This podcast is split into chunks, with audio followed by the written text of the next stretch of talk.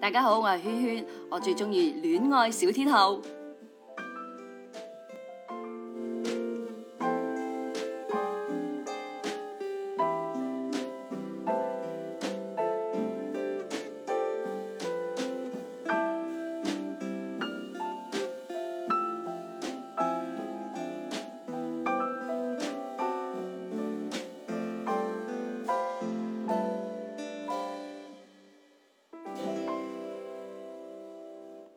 戀愛小天后係台北特別版啊！咁咧就誒、呃今日咧就我啱啱生日啦，生日快 樂，生日快樂！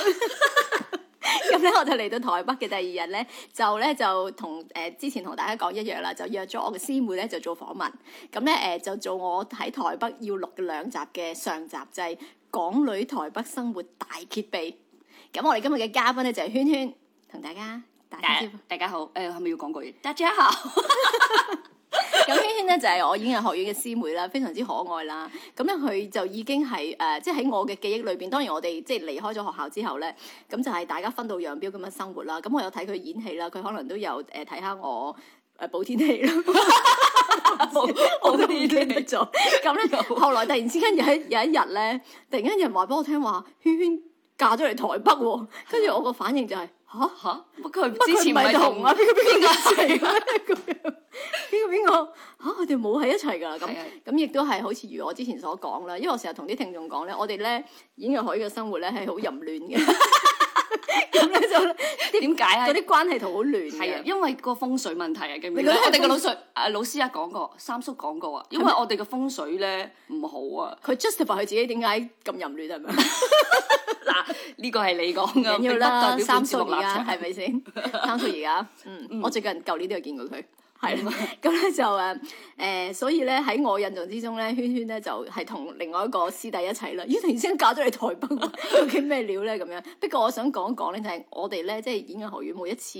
聚會嘅時候咧，見面咧，我哋都會 update 下自己嘅 status 嘅。如果唔係，好容易講錯嘢嘅。係係係係啊係係啊，啊，即係譬如話，你以為佢同佢一齊，原來佢冇同佢一齊，同我隔離嗰一齊咯喎。係咁跟住又話你以為佢咁，原來佢係咁，即係好難有好穩定嘅。好多呢啲事發生嘅。以前讀書嘅時候係啊出現打麻雀。誒換位嘅情況啦，你你打麻我你知唔知我講乜嘢啊？即係嗰我知啊兩嗰四個人咧係會互換嘅咯。換妻遊換妻遊戲，戲冇錯，好經典，好多呢啲嘅。同埋咧每一次我哋咧，即係如果一圍圍食飯咧，譬如話譬如傾上生日啊，我哋一圍圍食飯咧，跟住坐低咧，我個我個腦海裏邊咧就會有一個 mind map 出 嚟咧，就係係大家嗰啲交叉嗰電視啲人物關係圖係啊。係其實咧就佢，我就曾經同佢一齊，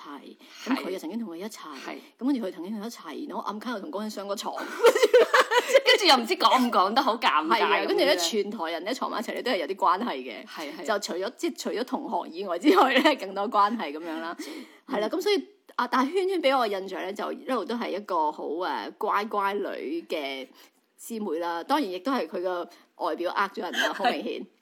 咁佢都係一個好 talent 嘅，即係好 talent 嘅演員啦。咁誒嗰時候喺演藝畢業之後咧，就一路都係做同舞台有關嘅工作嘅。係係咁點解突然之間會識咗而家呢一個？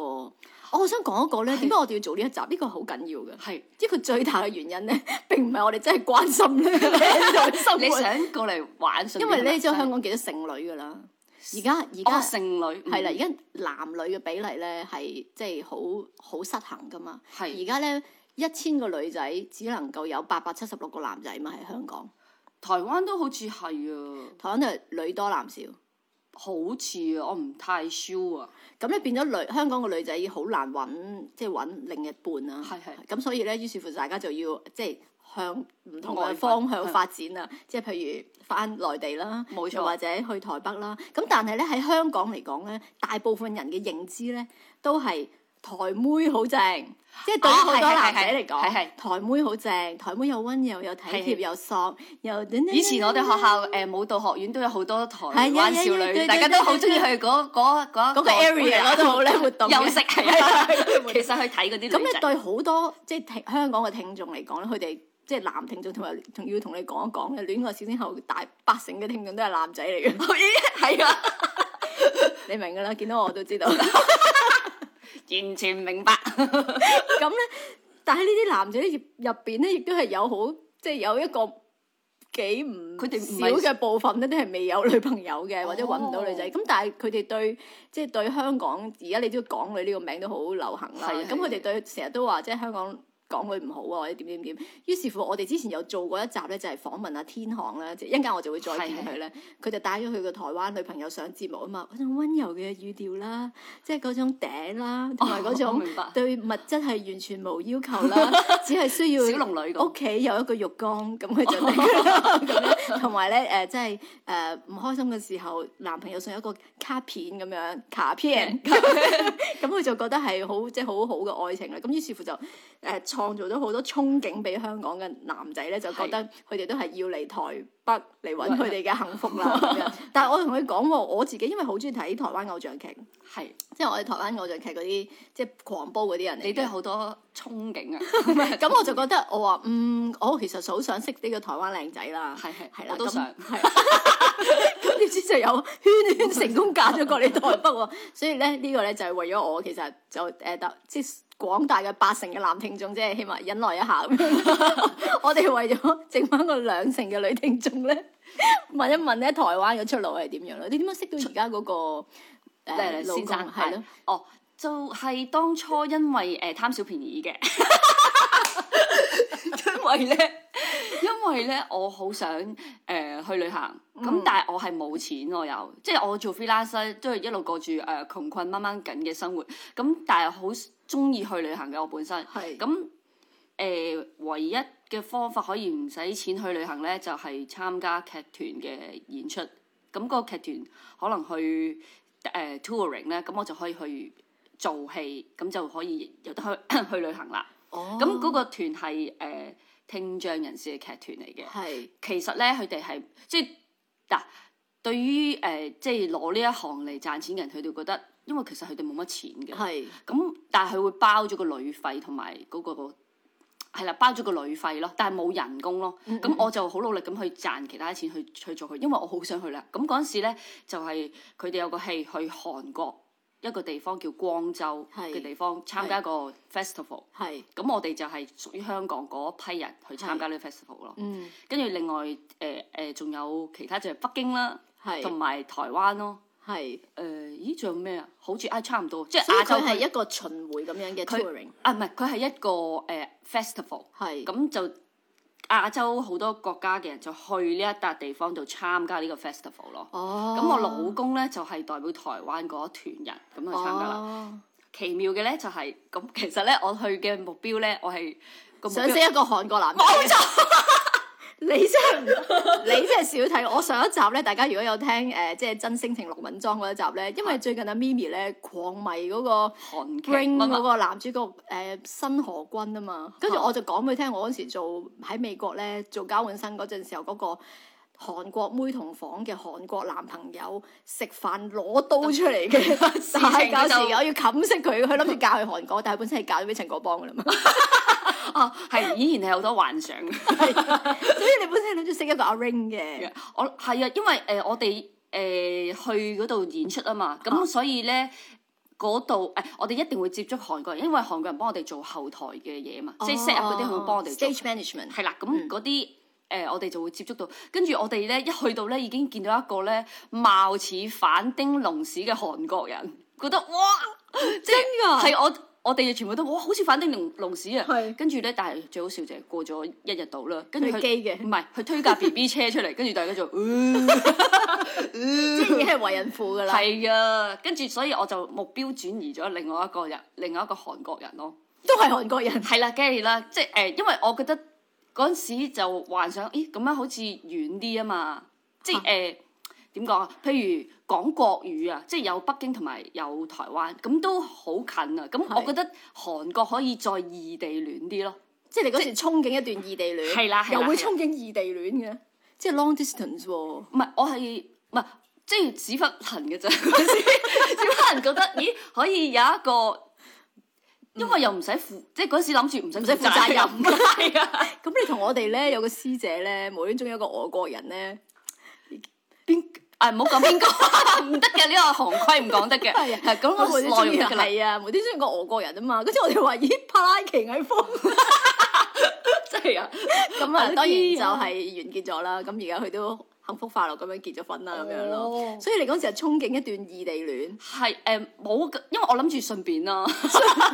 你去去旅行咪順便，咁你又唔誒、除咗工作以外，你仲可以揾地啲娛樂， 係 就就就揾呢啲係係。咁我覺得，咦，咁我又未未識過韓國朋友喎，咁咁幾好啊，好似咁中意你識唔識到韓國仔咧？識到㗎，係誒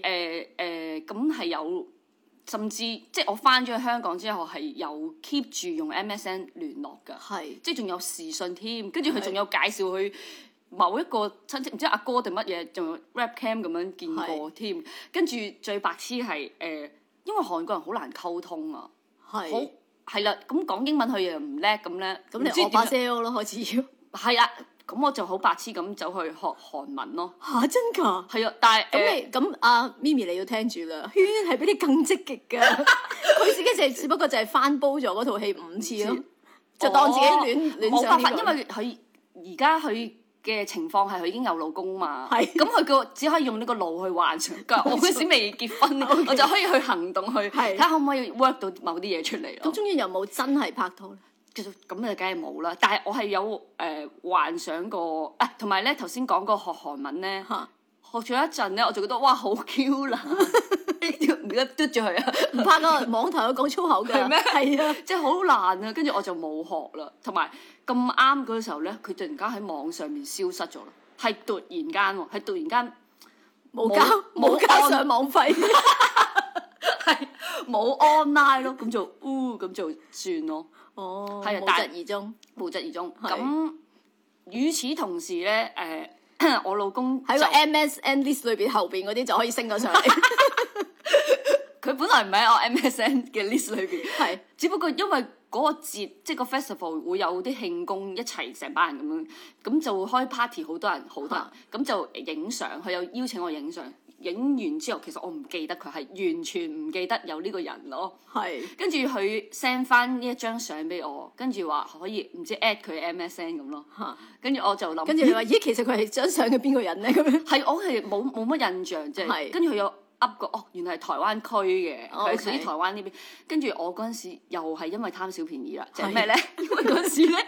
我已經 plan 定之後我要去台灣玩咯。係咁我即係誒咩嗰啲心機好重啊佢哋話機心心心機好重心機係如啦果心過機夜係啦。先知行蹤，係啊，咁我就諗，咦，好啊，識咗個台灣朋友嘅話，咁我就可以嚟台灣玩，有人照顧之類，或者有人帶玩，咁、我就 at 咗佢咯係，MSN，咁又開始誒、呃有傾偈嗰啲咁啊，跟住我就話俾佢聽，喂，我之後會去台灣玩，跟住佢就好好客咁話，誒係啊，我屋企有間空嘅房喎，如果你唔介意咧，可以嚟我呢度住幾日咁咯。哇，好貪小 ag- 好 aggressive 咯！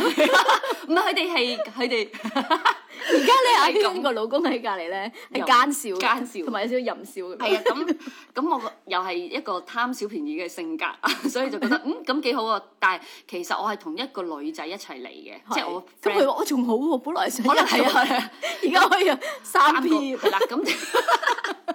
咁咁我就諗住嗯好住一晚，即係喺度誒誒，我住一晚酒店，跟住其他嗰啲晚數咧就喺呢度瞓咯，係即係喺佢屋企瞓咁啊。係咁佢嗰陣時就就係而家呢間屋啊！係啦，而家嗰陣時未裝修，你話而家已經你話當時點會諗到而家就變咗呢間屋嘅女主 人啊？係啊。嗱，我而家一望住要係啦，我哋係講一講呢間屋有幾大先。呢間屋真係好 Q 大，我頭先一入有嚟嗰時候，回音有冇哇哇，好大，一直有一間攝影 studio 咁大嘅一間屋喎。咁咧就係、即係誒。呃同我同行嚟嘅 Jackie 妹妹啦，咁有啲 fans 上次 fans gathering 見過佢啦，咁啊 Jackie 就話：哇，個廚房就係佢而家喺香港住咁大嘅一間屋啦。咁我喺香港都住緊三百幾尺啫嘛，嗯嗯係啊，大概我諗呢一忽咁樣啦。係啊，我屋企都係呢一但係呢一度咧係一個攝影 studio 咁大咯，淨係個廳啫喎，同埋未計入邊嗰啲房啊，係係啊，我即係實在太大。咁我頭先問阿圈圈咧，呢間屋係有幾多幾大啦？咁啊圈圈就係好迷糊咁話誒四廿幾平啦咁樣，咁我四廿幾平即係幾多尺？唔知嗯，其實我哋都唔唔知千幾尺咁樣啊，點止啊呢度？如果呢度喺香港嘅以香港嘅奇怪嘅建築嘅即係誒實建築面積咧，同埋實用面積個咁大嘅差距咧，我諗呢度可以叫有二千尺噶咯。有啊，有啊，誒，你記得即有自你你睇嗱圈就用啲咁嘅國語嚟同佢同佢老公溝兩通，你同佢老公溝通。那个有多大啊？可以啊，很随随性的，可以剪哦。 你算好再告诉我。佢已經吩咐佢老公咁計計一計，四廿六平係等於幾多尺？係啊，咁咁所以之前朋友有嚟啊，即係香港朋友有嚟都會話，哇好大，同埋啊，我記得當初我阿爸，即係我我爸嚟台灣揾我嘅時候，我爸。誒，我啱啱嫁咗過嚟，嗯跟住 我阿爸就即刻過嚟呢邊，我哋又要辦喜酒啦。嗯嗯跟住我阿爸一入到嚟間屋去咗，嫁 得好，冇啊！佢嗰啲係擘大咗個口，得個窿有少呆咗，哇，好大啊！係啊，跟住突突然間個心安落咗啦，即即係之係之 前前啊嫁咧得。好咯。係佢之前仲係好擔心或者唔中意嘅，但係一見到間即係好現實噶嘛，我哋香港人一見到間屋咁大咧，即刻對我老公咧係好咗嘅，我覺得。即係啊，之前即係仲有有啲嫌隙嘅，即係覺得嗯點解要嫁嚟台灣啊？ 咁嗰陣時候你就旅行嘅時係候，啦因為住咗喺呢度，就就本來瞓我廳瞓瞓下就瞓咗入 房啦。係咪我咁佢樣有俾房我哋瞓嘅，係咁啊佢據我老公誒、呃口述咧，佢自己話嗰陣時係都未對我有興趣嘅，佢都話啊，因為佢另外一邊廂佢嘅目標係咩咧？佢目標另外一個係韓國妹，冇唔係佢係目標係湯唯咯，因為嗰陣時湯誒、呃其實嗰陣時湯唯係未拍色戒嘅，佢咦哦，未未紅嘅佢。已經及中咗佢啦。當年係零五年啊，講緊佢已經佢誒、呃、湯唯係北京嗰一團嘅，北京嗰一團咧就有八個美女係做一套戲叫《哲古華拉》，係係八個女仔嘅身材同埋樣貌都係、呃正嘅，係。係啊，於是乎咧，你老公就睇中咗湯唯，係啦當年亦都唔知道佢後來就係識戒嘅湯唯。係啦。喂，我而家係估唔到我一集咁樣嘅網台節目咧，要將湯唯嘅 過去佢啊，拉鬧埋出落嚟，嚟，係 大啊！家可以擺上高登嘅。佢覺得佢佢仲好繼續係誒講咗好多年都係炫耀緊咧，我係咩上 workshop 上工作坊咧，同阿湯唯一齊，同佢一組，跟住佢仲話咧，佢係喺後邊攬住湯唯嘅。 即係呢啲戲戲劇人哦 啫。佢話調翻轉話係湯唯攬佢喎，都唔即知係呢啲戲劇人咪就係咁咯。嗰陣時候咧，阿林嘉欣咧跟阿詹瑞文學戲咧，嚇跟住同佢一齊上堂嗰啲咪成日放學，哎呀林嘉欣喺我後 面啊！林嘉欣又點，林嘉欣又點咁樣咯，係啊。咁終於就誒有冇追到啊湯唯啊？梗係冇啦。如果唔係都唔 會有咁。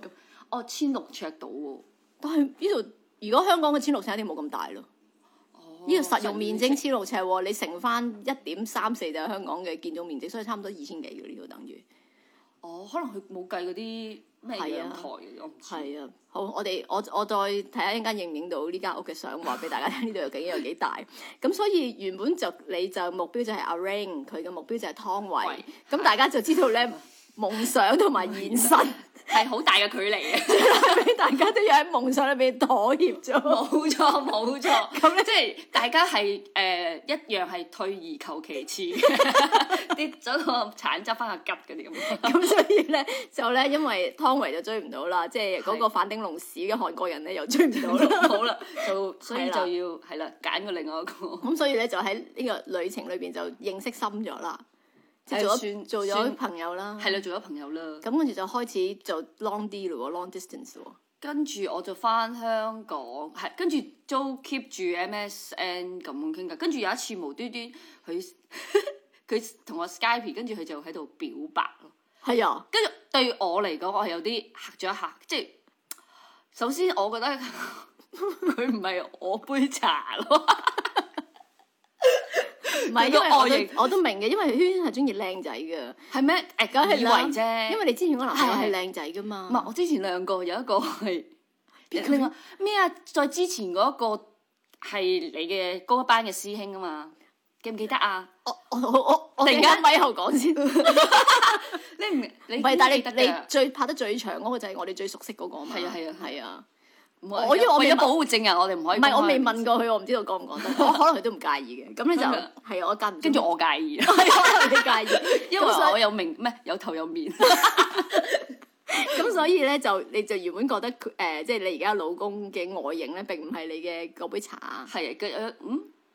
因為咧，我識佢嘅時候咧，已經係滿頭白髮一路湧咁樣噶。 佢冇染髮啫。但係咧，我唔知，即我唔知對女仔啊，即係我覺得就，咦，我哋一睇就，哇，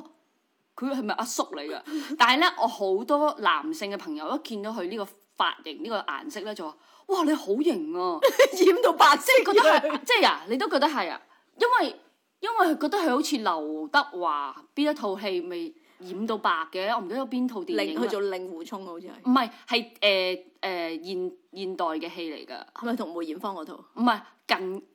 應該近呢十年嘅，嗯，即係所以你就唔，知門徒定乜鬼啊？所以咧係咪門徒？係門徒啊，啊！係啊係啊係啊，就個即係因為劉德華不不我係平反咗係啊，有少少白頭髮，佢做得哇好型 咯、我講俾你聽啊，有白頭髮係好過冇頭髮嘅。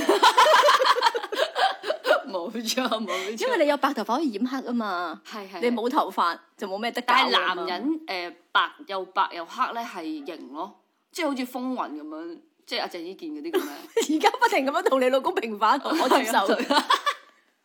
因為我而家侵佔咗佢 依間成二千尺嘅屋啊冇冇嘛誇。張冇誇張。係啊，咁所以我唯有話佢係好同埋靚仔咁樣， 都係帥哥。因為台灣好正嘅，佢用帥哥呢個字咧，佢係涵蓋好闊噶嘛，即係佢唔一定要標準如即係嗰啲偶像。佢啲唔係啦，嗯唔即係佢帥佢只要有，咁人哋都話周杰倫帥哥啦，去邊度靚仔？ 我想冇啊 問，其實係咪等於我哋去街市買餸，阿姐會話：喂，靚女過嚟買菠菜一樣，係咪啊？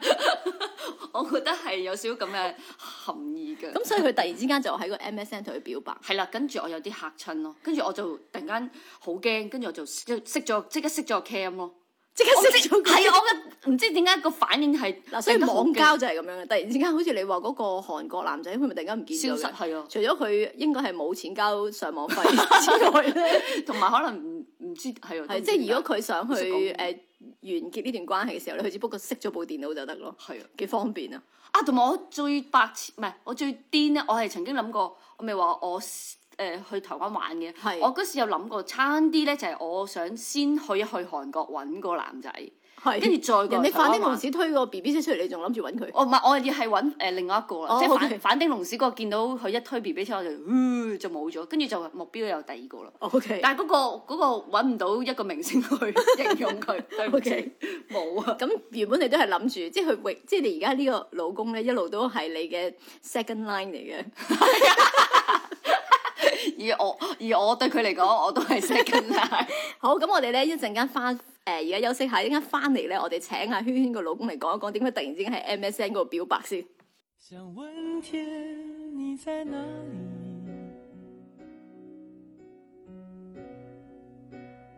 我想问问我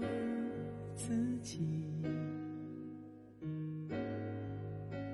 离开时我聪明，结束我聪明，聪明的几乎的毁掉了我自己。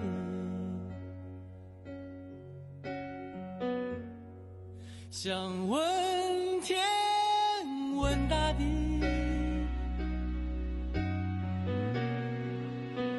我这是迷信，问问宿命，放弃所有，抛下所有，让我漂流在安静的夜夜空里。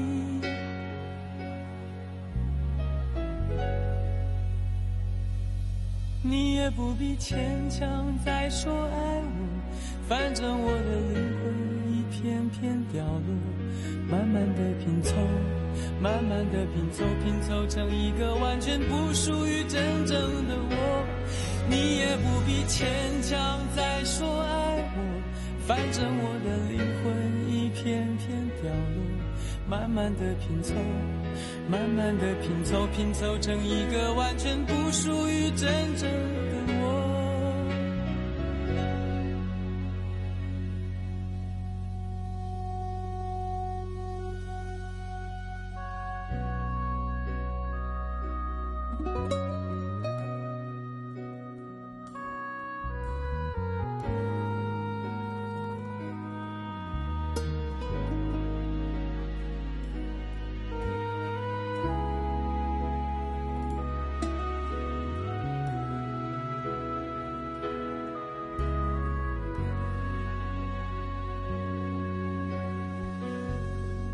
想问天，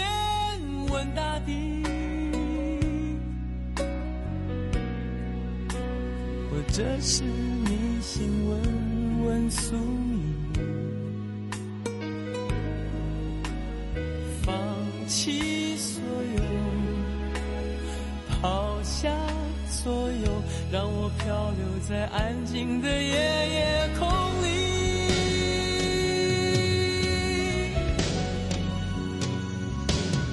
你也不必牵强再说爱我，反正我的灵魂一片片掉落，慢慢的拼凑，慢慢的拼凑，拼凑成一个完全不属于真正的我。你也不必牵强再说爱我，反正我的灵魂一片片掉落，慢慢的拼凑。慢慢的拼凑，拼凑成一个完全不属于真正的我。你也不必牵强再说爱我，反正我的灵魂一片片掉落。慢慢的拼凑，慢慢的拼凑，拼凑成一个完全不属于真正的我。我不愿再放纵。我不愿每天每夜每秒漂流，也不愿再多问、再多说、再多求我的梦。我不愿再放纵，我不愿每天每夜每秒漂流。也不愿再多问、再多说、再多求。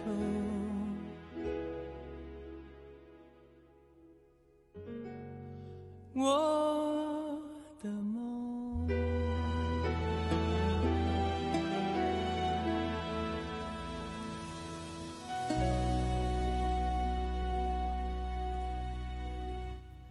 好啦，今日節翻嚟咧，我哋係請咗金剛嘅，你哋好，你要学那个金，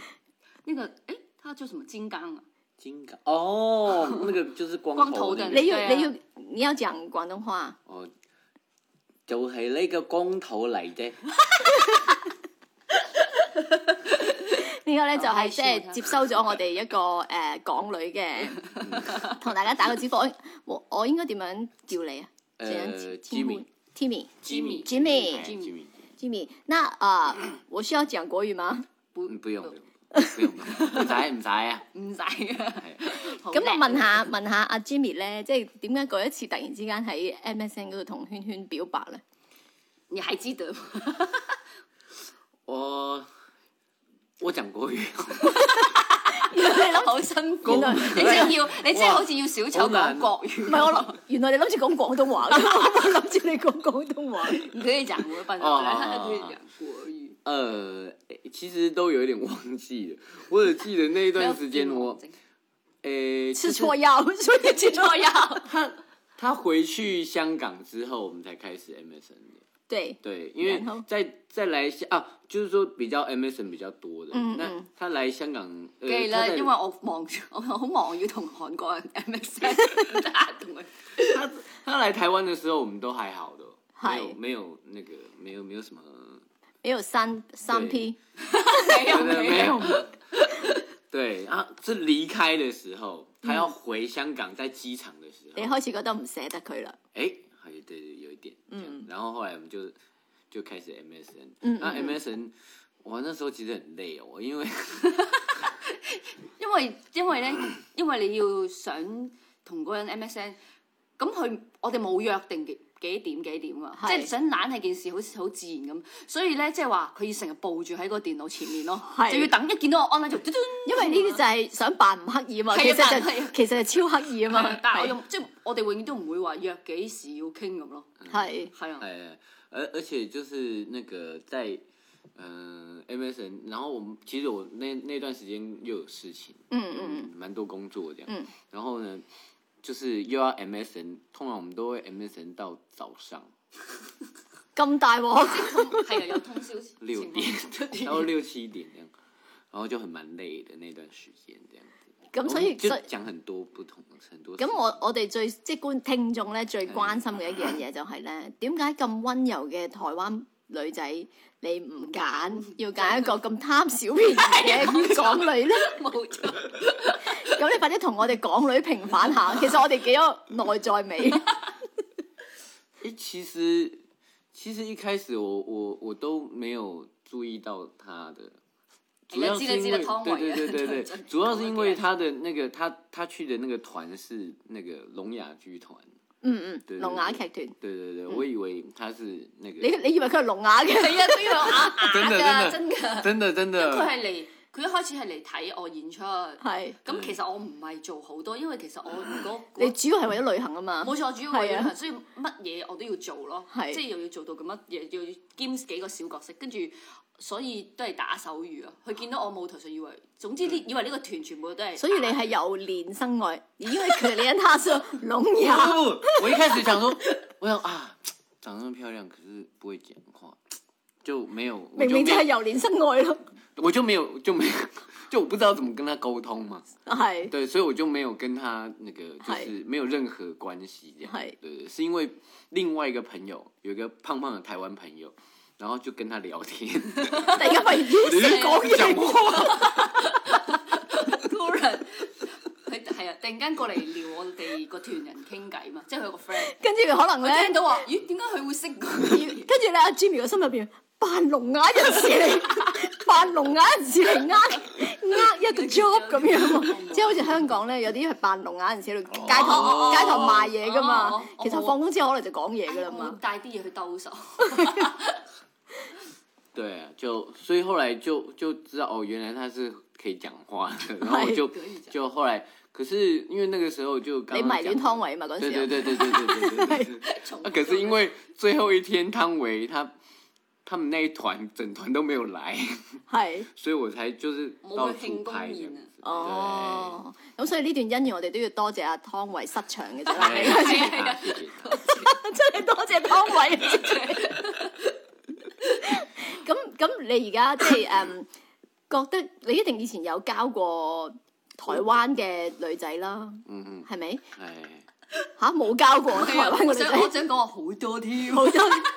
咁點解最終就會娶一個香港嘅女仔做你太太咧？ 誒，平呃其咯。實因為香港嘅女仔嚟到呢間屋話：哇，咁大啊，好快就滿足 咗啦。佢覺得我好唔係我貪小便宜之外，但係佢又覺得我好平咯，俾咗筆 就其實一開始，嗯，就其實我沒有打算要結婚的。嗯嗯，就是浪子， 即係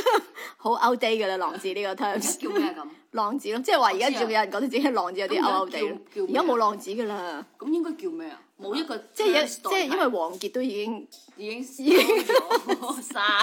收收咗山，所以如果即係浪大家即係男人仲想做浪子咧，係一個好勾嘅 好勾嘅所以行冇為潮嚟。語去代替浪子。冇嘅，你而家宅男嘅啫嘛，或者毒撚咯。 咩咩嚟㗎？你啊？圈好勾啊！佢咧，因為離開咗香港，係啊，即係幾年咧，佢唔知道宅男咯，毒呢件事啊？宅男撚我知道，毒撚咯。毒撚唔知。不知我哋跟咪後解好好好解釋俾你聽咁樣咯。咁誒、呃你就覺得他誒，呃咦咦、我好中意台灣啦，係咪啊？ 因為因為我咧好中意台灣即係各樣嘢噶嘛，哦而我可以講好好嘅台灣國語，因為我睇好多台劇噶嘛，所以我啲口音咧一嚟到之後就變晒，扮晒 係啊扮晒發晒嘢去。台灣，咁你覺得誒、呃圈圈一個香港嘅女仔同其他嘅台灣嘅女仔最大嘅分別喺邊度咧？有吸引你嘅地方？哦，你頭先講開你係原本你係唔諗住結婚嘅。對，即係咧，原本咧溝台妹嗰陣時候咧，就係諗住溝過係手，啊嗯係啊係點啊知識一個香港女仔嗰時候咧，就麻煩就興起咗一個成家立室嘅感嘅嘅願望啦。都不是我就，係因為你為咗佔有啊圈圈，要佢一定要由香港嚟台灣，唯有除咗佢啦。如果唔係，佢冇得長期居留。誒呢呢個原因好似係我逼佢，佢一定會話係我逼因為佢。其實那個時候，哎，剛好認識他之前，我我之前的台灣的一關堆係一都堆都女朋友，都消失这样子。嗯，然后诶，我都觉得奇怪这样。后来诶，认识他了，嗯，认识他之后，然后因为其实远距离恋爱啦，远嗯远距离其实我觉得有一点帮助，就是哎，都很比较自由这样子。嗯嗯嗯，对，然后所以我们其实大概一年大概见面不到一个月，一整年见面可能不到一个月，嗯嗯大概三个月见，呃，三个月再可能这样来回见一次，嗯嗯就嗯比较辛苦。可是因为这样的辛苦，就觉得越有挑战性，这样，嗯嗯所以就，诶，好像两年，大概一两年之后就觉得想要想要在一起久係咩一点这样子吧。唔係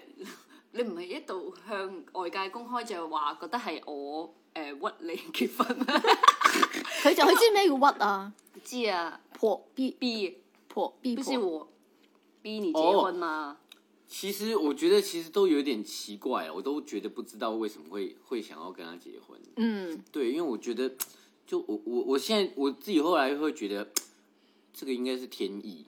这个应该是意外，真的真我的是係天意我。我哋唔係有餡先結婚 冇啊冇冇，我證明因為我係想要跟他，然后我我要跟他结婚之前，我都在问，哎、为什么是为什么是他哼？对，为什么我就会想问为什么是他？就这真的，对我好奇妙那啊。對你很奇你現在妙跟他在一起嘅時候，誒講咗國語啦，係咁誒五個月咁你又覺得佢誒、呃即係有冇一啲？你覺得佢都係一般，好似其他台灣女仔咁樣，只不過係即係呃 passport 唔同啦，定係嗯實質上佢帶住一啲香港女仔嘅特質，係會你覺得係有趣啊，或者係我呃可能应该是有一点有趣啊，还就是类一还个就是，可是，嗯、我呃以人来说的话，我不会想说哦，因为他是香港人，嗯嗯对，嗯，因为对我来说，我觉得嗯，其实每都是一人个女其实人 都一样，都是女人對，最对对終对終对點是都是有女女人，对对对。有男。对啊，就是每个人其实都差不多这样。可是因为他有，呃因为他有跟我不同的那个文化的关系，嗯嗯嗯对对对所以我就觉得，哎、这个这个关系的一个不同，可能会让我觉得，哎、会想要再多一点了解他。嗯嗯嗯嗯嗯，对，因为可能譬如说我们都是台湾人的话，我就会知道，哎、他他的生活跟我其实是差不多，只不过差别是性别的差别。嗯嗯嗯嗯对啊，可是他还有一个不同的那种，就是生活，比如说他就是港女啊，然后很很这样子。那可是他又好像跟一般的港女又有点不一样，例如咧，比如说， 可是也有可能就是因你为根本不認識 港女，你根本不認識其他港女。我也是啊，吼，因为一般的港女好像听说一般的港女是比就是诶，不知道说那种感觉是什么， 直接想，即係好啊沒有沒有人會好 實際，咁對我哋對圈對圈都對實對際嘅對喎，不会哦，佢只係貪小便宜，但係唔 實際。或者貪小便宜。究竟貪小便宜同埋實際嘅中間嘅區別係咩咧？咁樣好難啊咁大家就自己再自行判斷下啦。嗯，对，就所以就觉得诶，其实其实越交往就越越觉得诶，嗯就可以好像。一因为一开始真的就是对我来讲，我会觉得很漂亮的女孩子不要碰，嗯，对对对，但係你都中意湯唯啦，點會話很漂亮嘅女孩子會有碰啊？係啦， 哦咪就係咯所以調翻轉，其實佢話湯唯碰佢咯， 湯唯攬佢嘛，一路強調。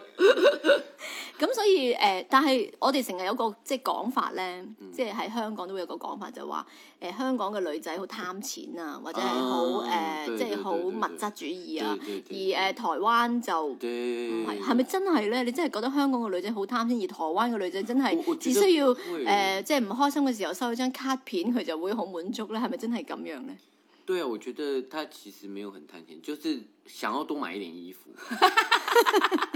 但係又唔出街，唔知買衫去做乜因为鬼。像像我们，像我们，我我一我跟女孩子交往的话，可能就是我钱会比较分开，我比较我是不会那种就是请客的那种，嗯嗯嗯嗯对我自己都很小心。因為佢比我更加實 際。佢一開始嗱，通常誒、呃港女拍拖就係、總之出街就係、男仔俾錢，係啦，因為佢已經慣，唔係佢哋慣咗同埋老奉係嗯嘅，即係係係老奉咗，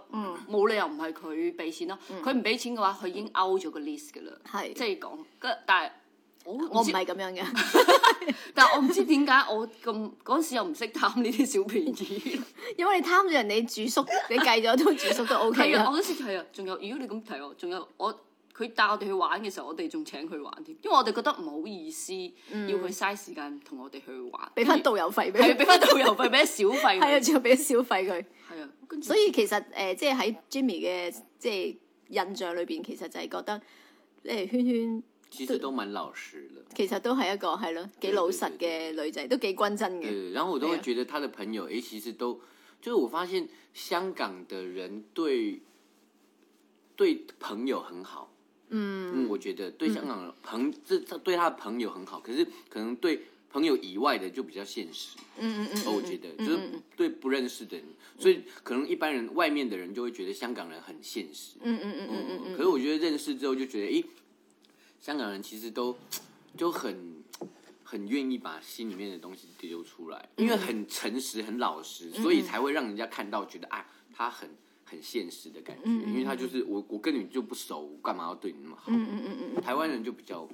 比较没有，台湾人就会比较受到日本的那种就是服务比较好，嗯嗯嗯所以就是对外人反而会比较好。嗯，咦，我呢個係第一次聽嘅，即係演繹啊，哦，係啊，因為我其實實我其實一路都覺得香港人其實都幾有義氣嘅。咁好有義氣嘅意思，即係話，即係好危難啊，或者係點樣嘅時候咧，香港人就會唔計任何嘅酬勞啊、嗯實際，佢會就係會好突兩然肋之插突刀嗯然之間就好有義氣咁樣係咯係。但係平時好似衰衰格格咁樣咧，我哋睇貪過江湖埋片貪埋嗰啲即係即係細眉細眼嗰啲小便宜咁樣咧，即係貪埋都唔夠義氣嗰時候輸翻晒出嚟。 係 啊，好似我而家咁，係啊，咁咁誒嚟阿圈圈嚟到結咗婚幾多年啊？四四年年咯左右，四年咯。係係。咁你哋好得意嘅，即係講一講咧呢兩公婆嘅生活啦。即係我哋今集係港女台北生活大揭秘啊 嘛。但係佢哋嘅生活係點咧？就係成日都好休閒嘅 喎，成日都唔出街咯。兩個都唔出街嘅街喎。點解咧？就另外就係成日都叫啲人嚟開 party 咯。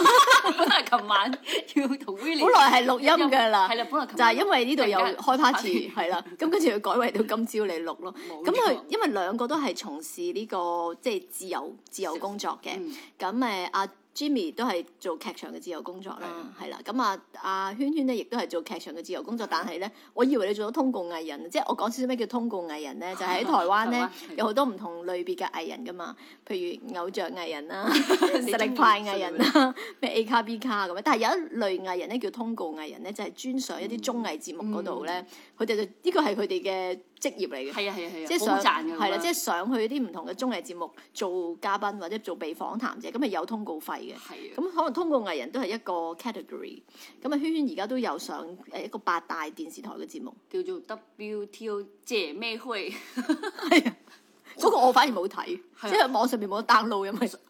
係啊，唔知因為之前係即係係唔係嗰啲 YouTube 有嘅，唔係後好似尾女人我最大嗰啲咧，就佢周未圍推到都咁紅係，但係跟住好似話係個官方唔知禁咗 YouTube，所以冇。因為但係其實因為有好多海外嘅人都想睇嘅，哦，咁其實我對我嚟講，我就喺度噏話佢係師奶節目 啦。係咁咁，你點解會有一個咁樣嘅渠道上即係因為佢個朋友介紹我嘅，因為誒呢、個節目係零九年開始嘅，嗯其實對我對香港人嚟講，我哋唔明白點解可以做咁耐咯呢啲咁嘅節目。嗯因為好少可，就算你掌門人啊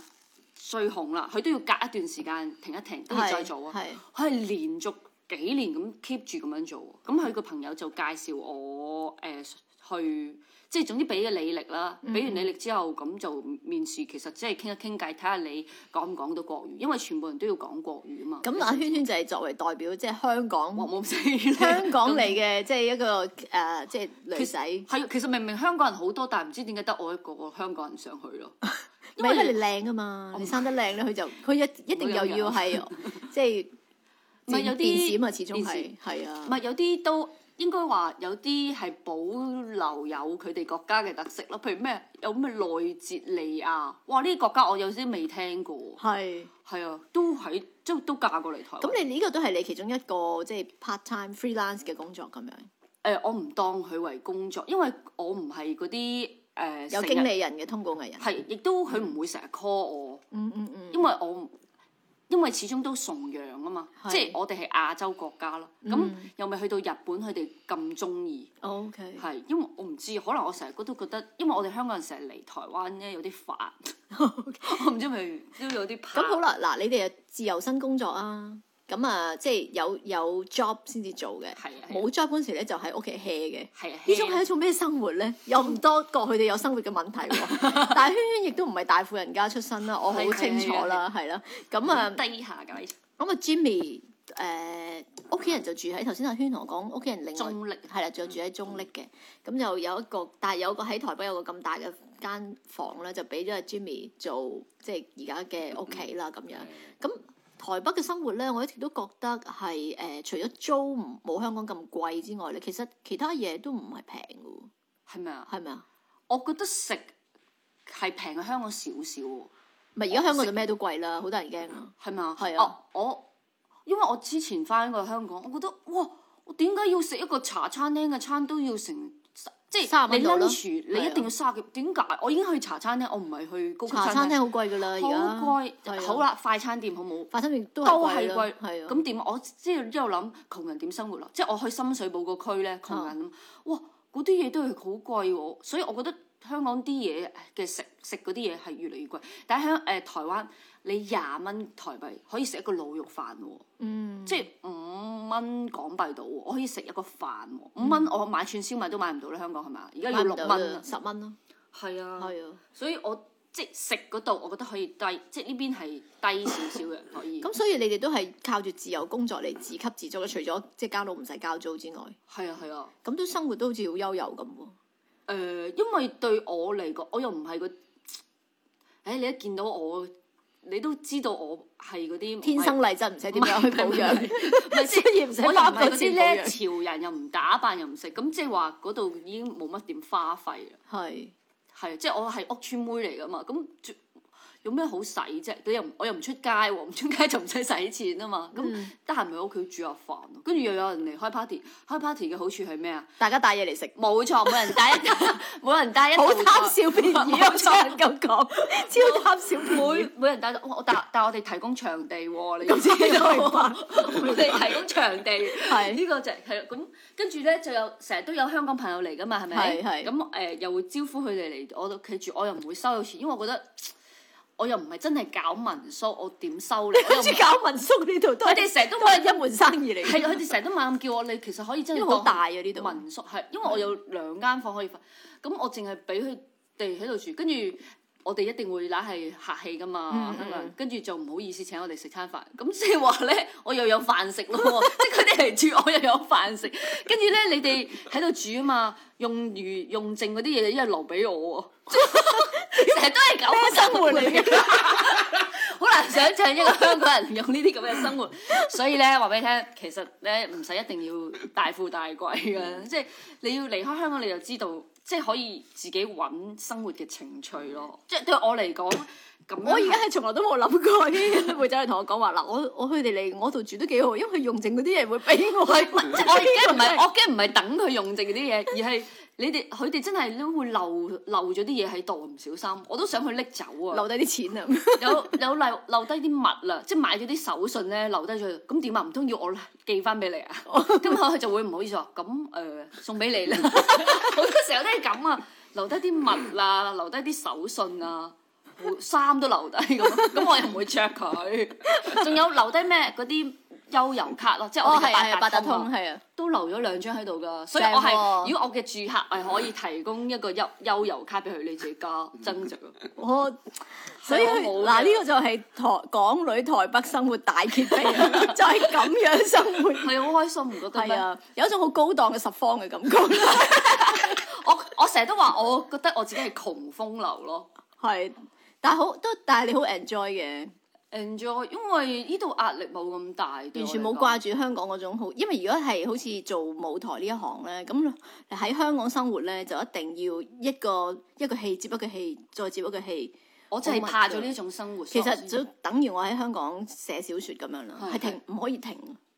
即係咧，我哋即係如果簽到一間出版社咧，佢係最少要求你一年都三本書啦，好瘋狂嘅同埋你創作都全係咪啊新小説你咪驚，即係都會驚停咗之後，跟住又唔記得你有啲人支持你係啦，係啦，出版社就會會話，因為你個書已經喺個架上邊啦。如果你唔係話三四個月誒、出一本新嘅書上架，唔係不停咁樣換書上架咧，佢會將你個名褪後咗。係，又或者驚誒，哎呀，成日都驚錯過咗呢個機會就冇。係啦，咁我哋又有什麼書展又要出新書啊，即係好多呢啲咁樣，好快一年。譬如我而家個心其實係諗住死啦，七月 七月又要書展啦，哦我今年都未出，我舊嗱年呢啲咪就年係底對我出嚟 講係壓力咯。啊係即係呢啲係啊，我覺得學唔、我就係想選擇另一種生活方式，啊即係因為我哋香港人好拼搏噶嘛。嗯，咁我成日覺得拼嚟做乜啫？得到拼嚟做乜啫？即係得到全世界失去了自己一啲嘢，咁我就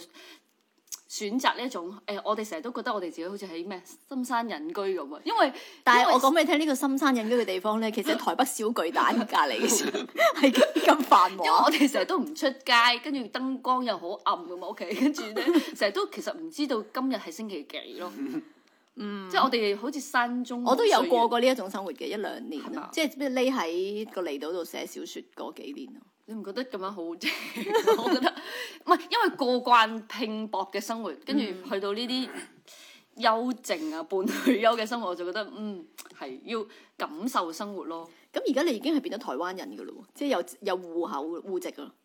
有戶籍，但係我未攞到身份證，我只係居留證咯。嗯嗯嗯，即係而家即係因為你哋正式喺呢度結咗婚㗎嘛。係咁於是乎就可以係誒、呃即係好似丈夫申請個太太有個户籍咁樣，就佢已經自動變成有户籍噶啦。係係係。因為因為一陣間我哋就會去誒同阿天航飲一個好浪漫嘅下午茶啦，咁咧就誒、呃即係佢同我慶祝生日啊好想嘛，知道有幾浪漫，好想知道天航係咪非法居留啊？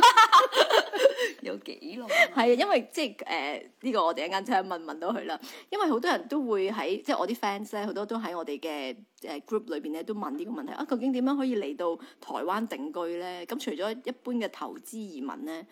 有人講過話好似即係投資四百萬港幣就可以喺度移民，唔知係真哦定假嘅？好似係啊，好即係似係啊，後生師啊，好像好似即係係。四百萬嘅港幣，可能誒、呃投資一個生意或者買一層樓，我唔知係咪。但我覺得好㗎，好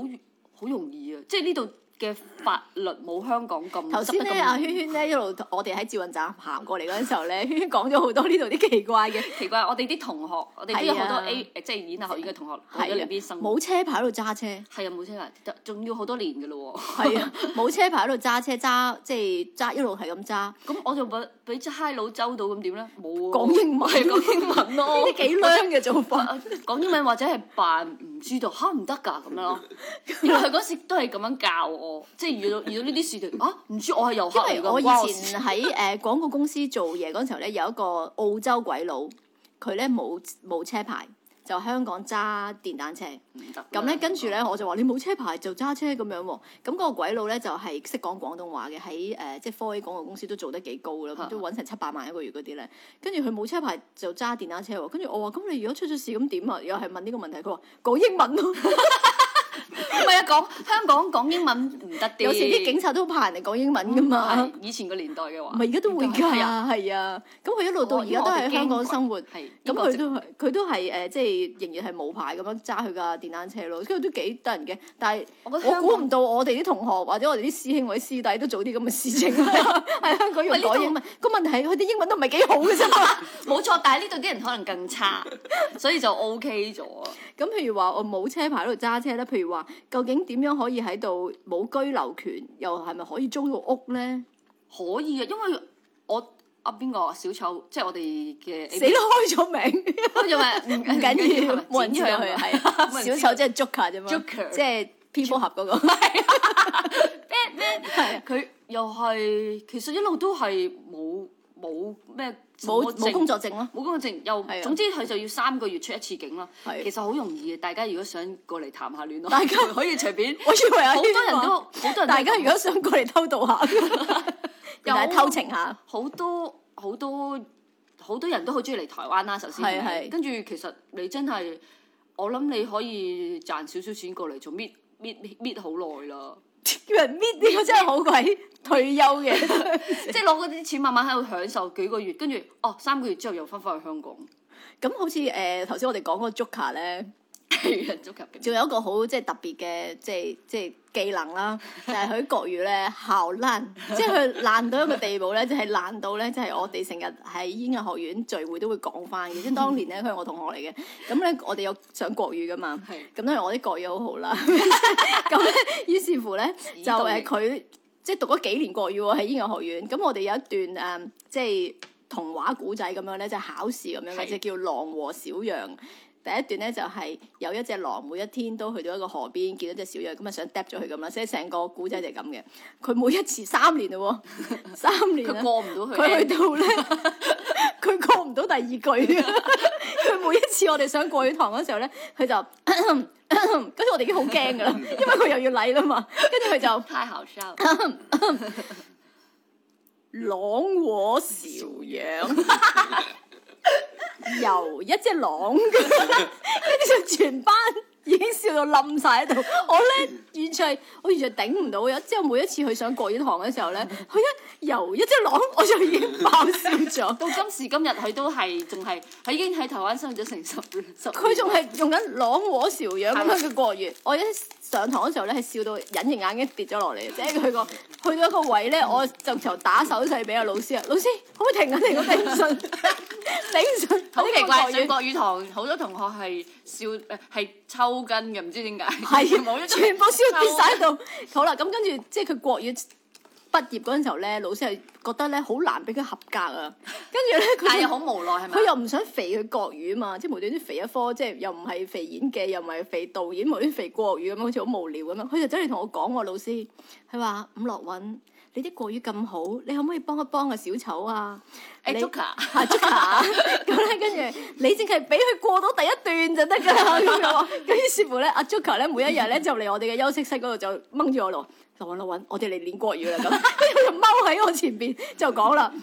朗和邵陽，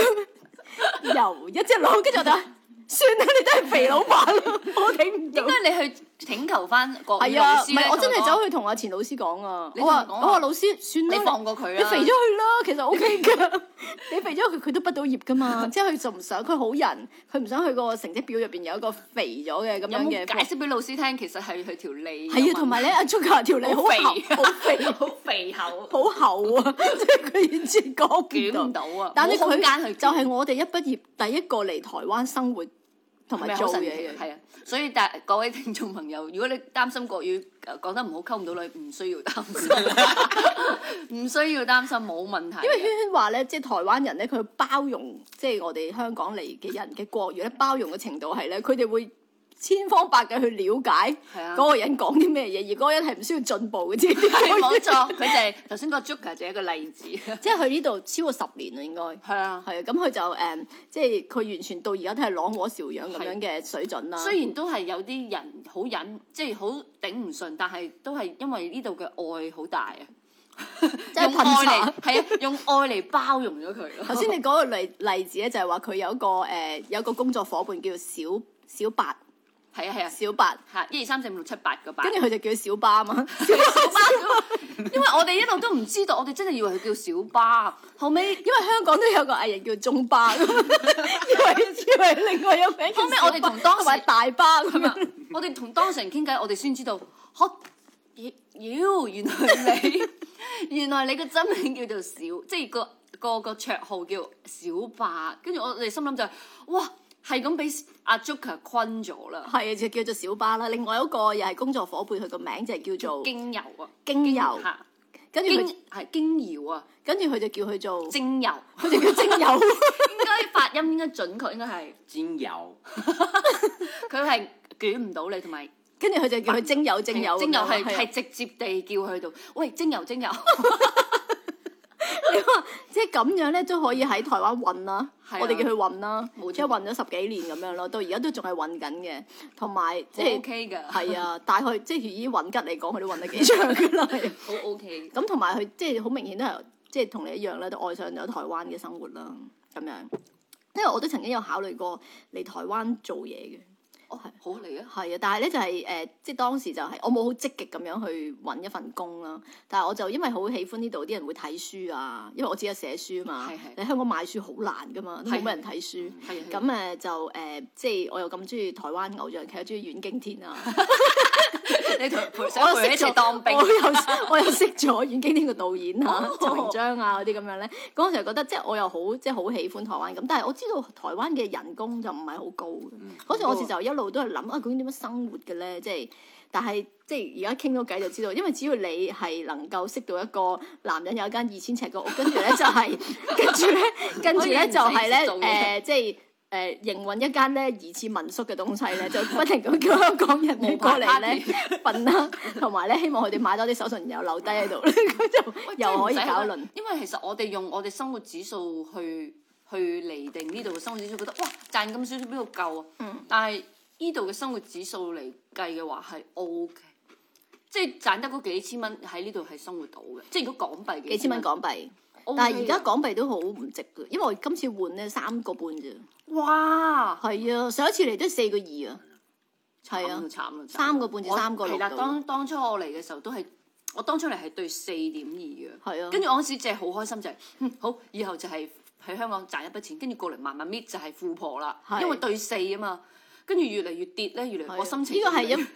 心情隨住港幣嗰個衰落而衰落。跟住我就諗，哎呀，咁賺嚟做乜啫？即係咁辛苦翻去，又要分開同佢，又變翻 long 啲啊！跟住我就諗，不如喺度賺錢仲好啦。嗯，即係我想去喺呢度去街邊度擺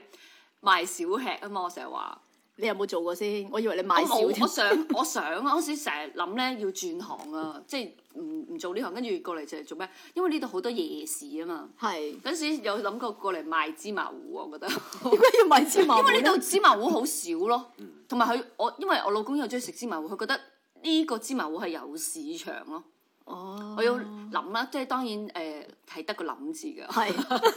完全得個幻想咯。咁所以而家你都少喺，但係唔係啊？你前前年係咪翻去？舊年啊，翻香港做過戲啊？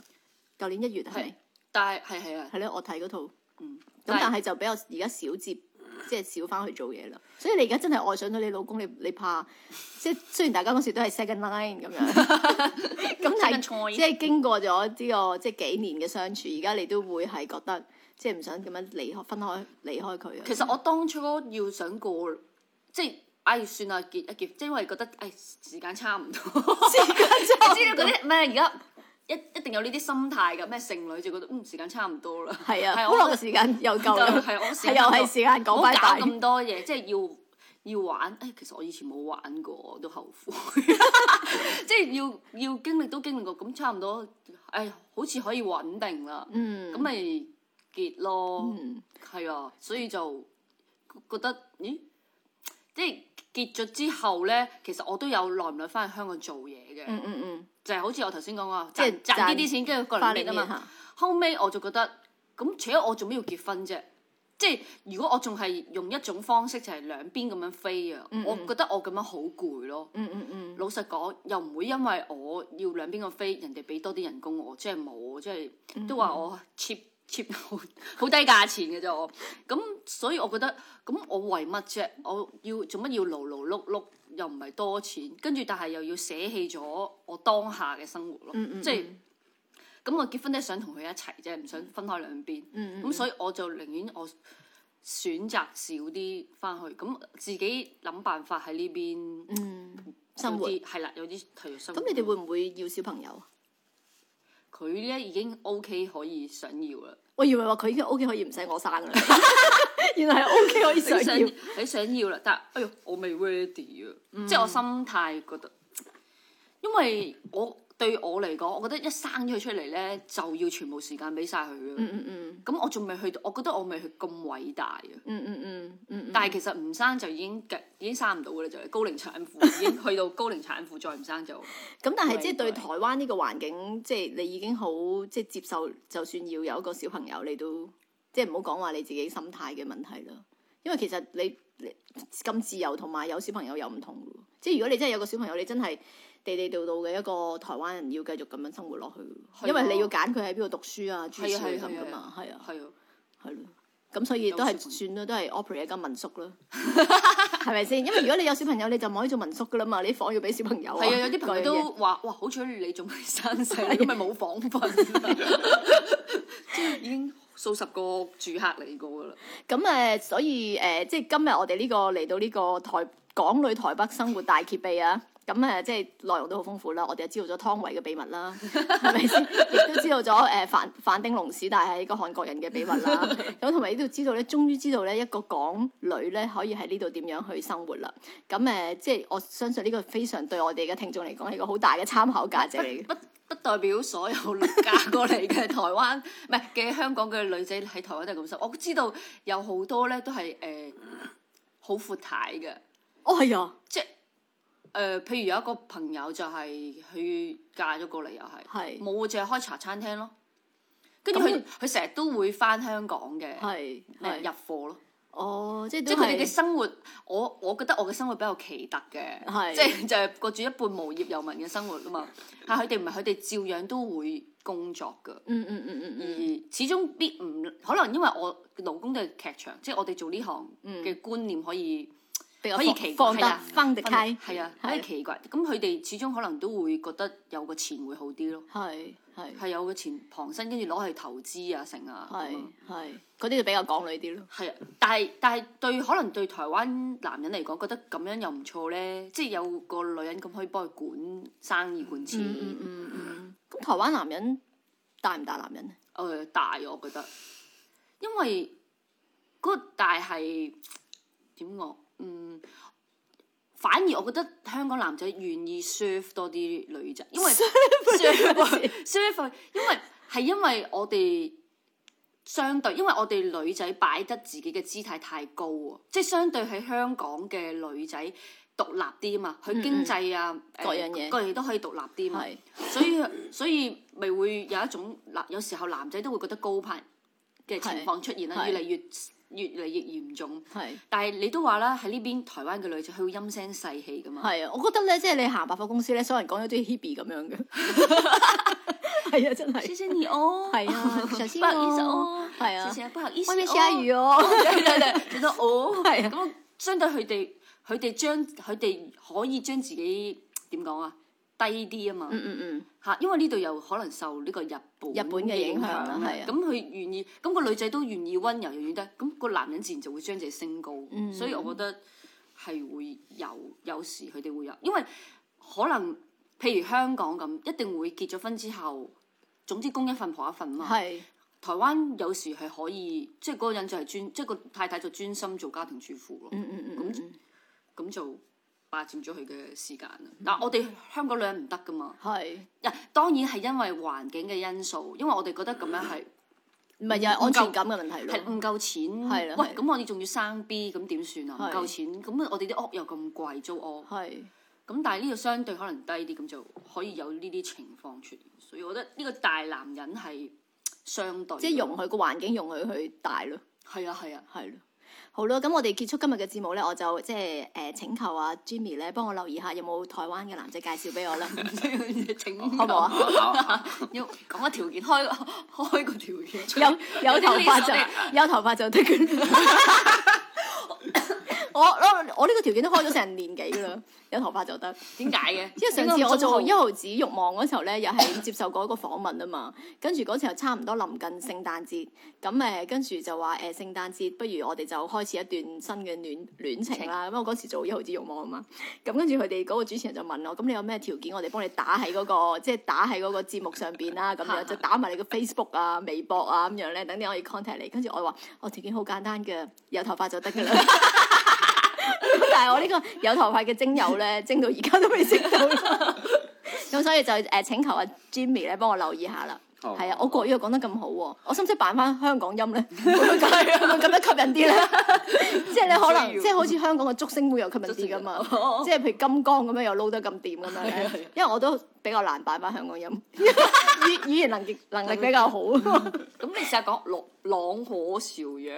朗和笑語，我會揾阿 Joker 請教一下 嘅，點樣可以保持咁樣就可以喺台灣混十幾年。咁我就希望誒、呃即係有有誒、呃台灣嘅 帥哥，啊唔使啦，有頭髮得㗎啦。你 一樣 唔記得咗。係啊，真係唔記得咗。咁就介紹俾我咧，咁我就可以即係多啲嚟台灣咯，好嘛？好啦，咁今日咧就多謝晒圈圈同埋 Jimmy 接受我哋嘅訪問啦，多謝晒，拜拜拜拜。